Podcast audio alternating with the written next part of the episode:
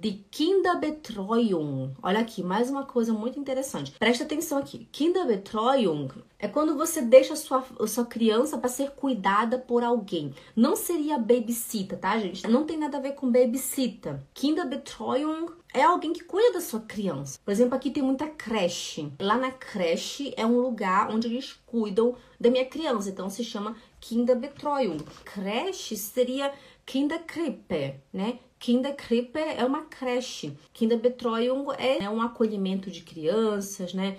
É, cuidados infantis, assistência infantil, cuidado com a criança, cuidados de criança, acolhimento de crianças, né? Isso seria um Kinderbetreuung.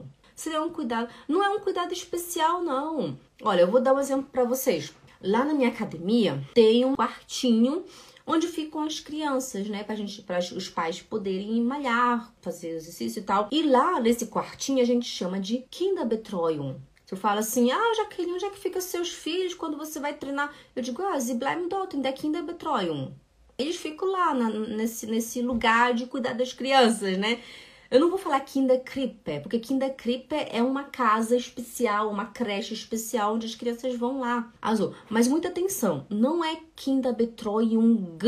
Não fala G. Olha, sempre quando você vê o N e o G junto, no caso N e o G junto, ele vem aqui.